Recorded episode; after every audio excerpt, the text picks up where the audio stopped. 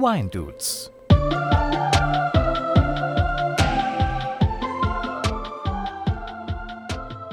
Servus, Namaste. Am 14. Dezember, zehn Tage vor Heiligabend. Ich grüße schon wie letzte Woche den Nick. Servus, Namaste. Und ebenfalls wieder dabei auch der Memo. Hallo. Guten Tag, die Wine Dudes. Ich habe heute einen indischen Vionier von Sula im Glas. Nick, du bleibst eisern beim Verzicht? Ja, ich habe in meinem Leben noch niemals im Dezember Alkohol getrunken. Es fasziniert mich immer wieder, wenn ich das höre, Ja, gerade auch wegen den Feiertagen ist es ja wirklich echt sehr dumm, äh, den ganzen Dezember nichts zu trinken. Mir fällt es jetzt das auf. brauchst du mir nicht sagen. Nein, ich habe das, ich weiß auch wirklich überhaupt nicht, wieso ich das irgendwann scheinbar entschieden habe, weil gerade über die. Feiertage, wo ich mich dann auch oft mit Leuten treffe, die, die sehr gerne auch Wein trinken, da, da sitze ich einfach halt daneben und trinke da nix. Aber das ist Ah. meine Entscheidung, ich bleib dabei. Ich finde es super. Memo, ich denke, du hast deine einwöchige Abstinenz wie ich auch beendet. Was hast denn du heute im Glas? Ja, ich trinke mich jetzt freudig in Richtung Weihnachten. Ich habe einen Charanda Donna Fugata Chardonnay im Glas. Geil, Donna Fugata habe ich seit, boah, bestimmt seit, keine Ahnung, fünf Jahren nicht mehr getrunken. Ich habe Beruf gewechselt und bin hauptsächlich mit italienischen Weinen und da darf ich jetzt natürlich viel durchprobieren und es macht mir jetzt auch Spaß nach einwöchiger Abstinenz. Schön. Dann würde ich sagen, lasst uns heute mal über irrsinnig witzige Weinsprüche reden. Hey, aber erst der Jingle.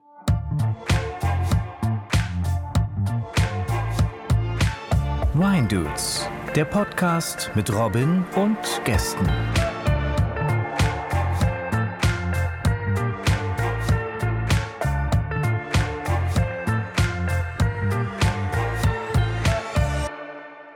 So, um auch diese Woche das Eis wieder zu brechen, hören wir uns erstmal, und ich entschuldige mich auch schon bei euch, hören wir uns doch erstmal den ersten wirklich sensationell lustigen Weinspruch an. Karotten verbessern die Sehkraft. Wein verdoppelt sie.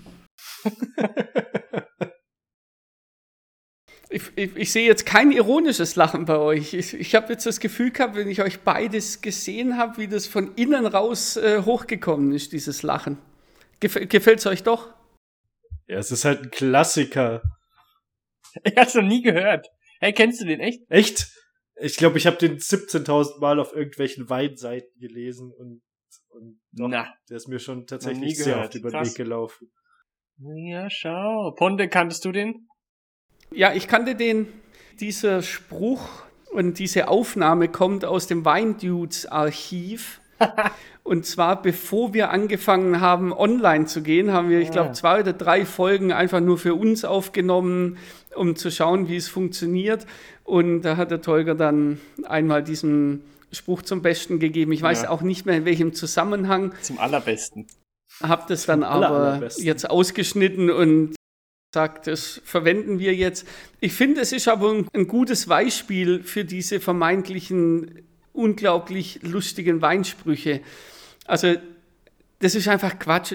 Und wenn ihr jetzt einfach mal bei Google lustige Weinsprüche eingebt, da kommen dann Sprüche, wo ich denke, also ist, ist das lustig? Also ist, versteht man das unter lustigen Weinsprüchen? Ich habe mir da mal einen aufgeschrieben. Lieber saufen bis zum Abwinken als winken bis zum Absaufen. Na gut, bei dir funktioniert's. Ich habe ein einfaches Gemüt.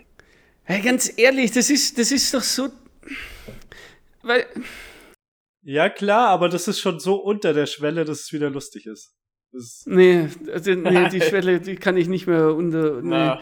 Also, solche Seiten werden ja dann auch meistens irgendwie angepriesen unter Trinksprüche für lustige Menschen, die Lebensfreude ausstrahlen wollen, die, also jetzt stellt euch mal ganz kurz mich vor, ja. Und ich bin ja wirklich auch kein Kind von Traurigkeit. Ich würde schon sagen, dass ich Lebensfreude und so weiter.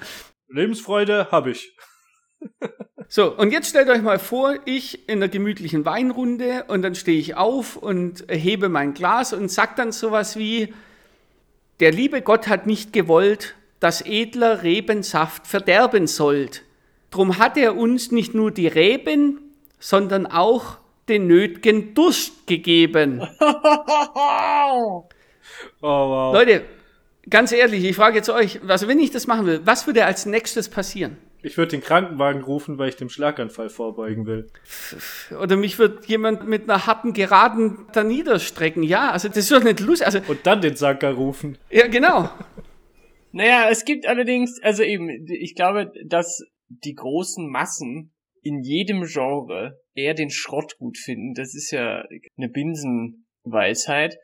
Aber was man doch sagen muss, ist, all diese Dämlichkeiten und Doofheiten sind auf, auf, der, auf der Metaebene, auf der, auf der Ironieebene halt schon lustig. Zum Beispiel mein Großvater, und das ist kein Scheiß, der, der sagt wirklich fast vor jedem Essen, es trinkt der Mensch, es säuft das Pferd, doch heute sei es umgekehrt.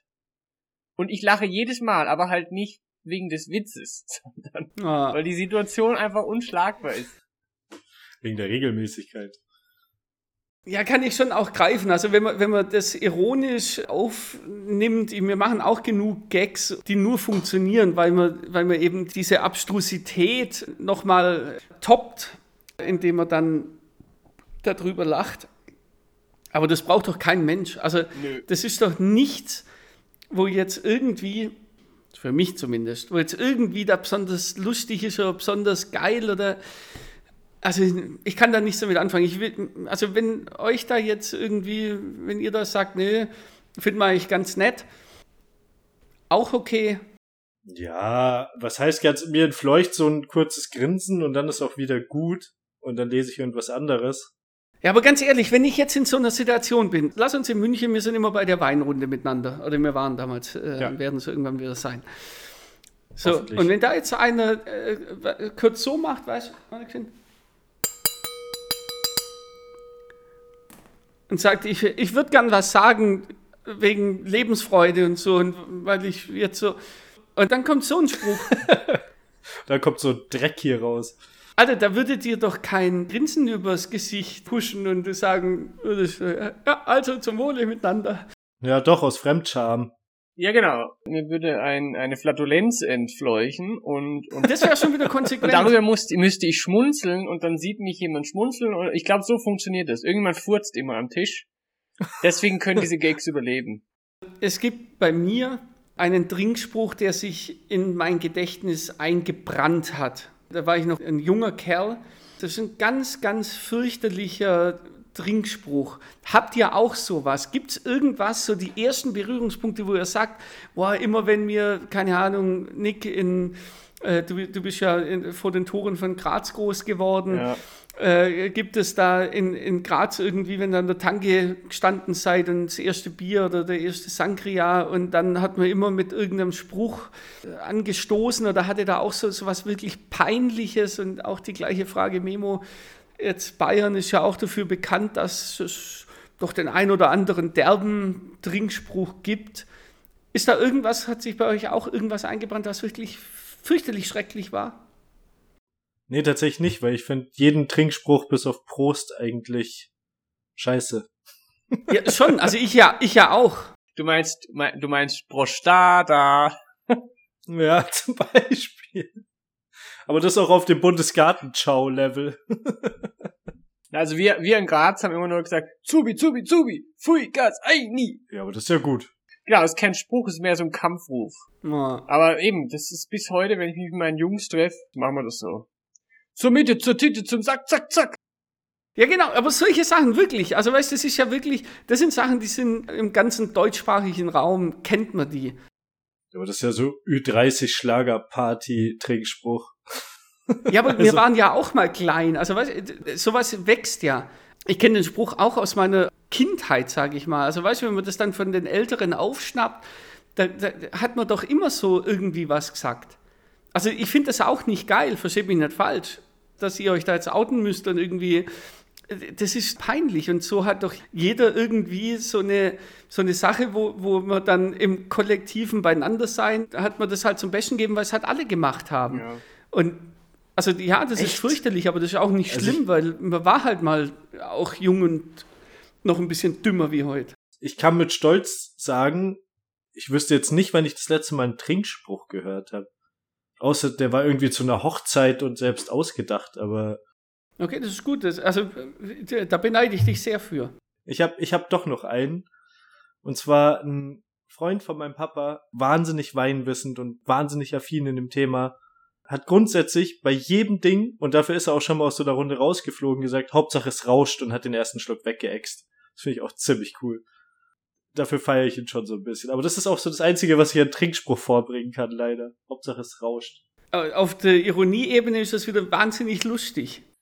Ja, schon. Also, der, der Mann wusste mehr über Wein als die meisten Menschen, die ich kenne. Außer du, Robin. Wenn das jemand aus, aus Ironie raus sagt, dann finde ich das wirklich lustig.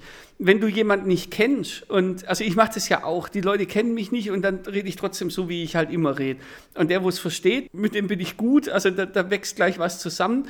Und der, wo es halt nicht versteht, der, wo mich nicht kennt und das nicht einschätzt, der hält mich für einen riesen Arschloch. Und das habe ich auch schon oft genug gehört in meinem Leben, dass ich ein arroganter Arsch bin. Arrogant. Und wenn dann ein Winzer, der einfach eine wahnsinniges Know-how hat, sowas macht aus, äh, hängen wir es ein bisschen größer auf, aus Systemkritik oder was auch immer, dann finde ich das sau lustig, ja. Ja, und du sortierst im Voraus aus. Wenn er ein Alkoholproblem hat, ist es nur so halb geil. Ich, ich würde es feiern. Ich glaube, ich, ich, ich würde es so verstehen, wie ich es verstehen möchte. Ja, mehr fällt mir jetzt zu dem Thema so auch nicht ein. Ähm, gibt's, gibt's bei euch noch irgendwelche Peinlichkeiten, die kundgetan werden müssen? Nö. Dann machen wir hier mal Schluss. Memo, du und ich drücken jetzt den Korken wieder zurück in die Flasche. Beziehungsweise ich hole meine Vakuumpumpe unterm Tisch hervor. Und dann trinken wir den Wein nächste Woche nochmal. Und da können wir dann auch ein bisschen was dazu sagen. Ist das für euch fein? Warum ist die Vakuumpumpe unterm Tisch?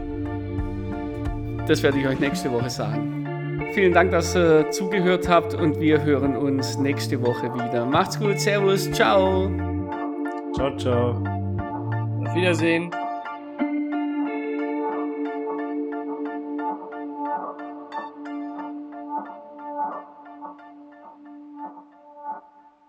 Auf Wiedersehen wird auch gern genommen. Ja. Tschüss.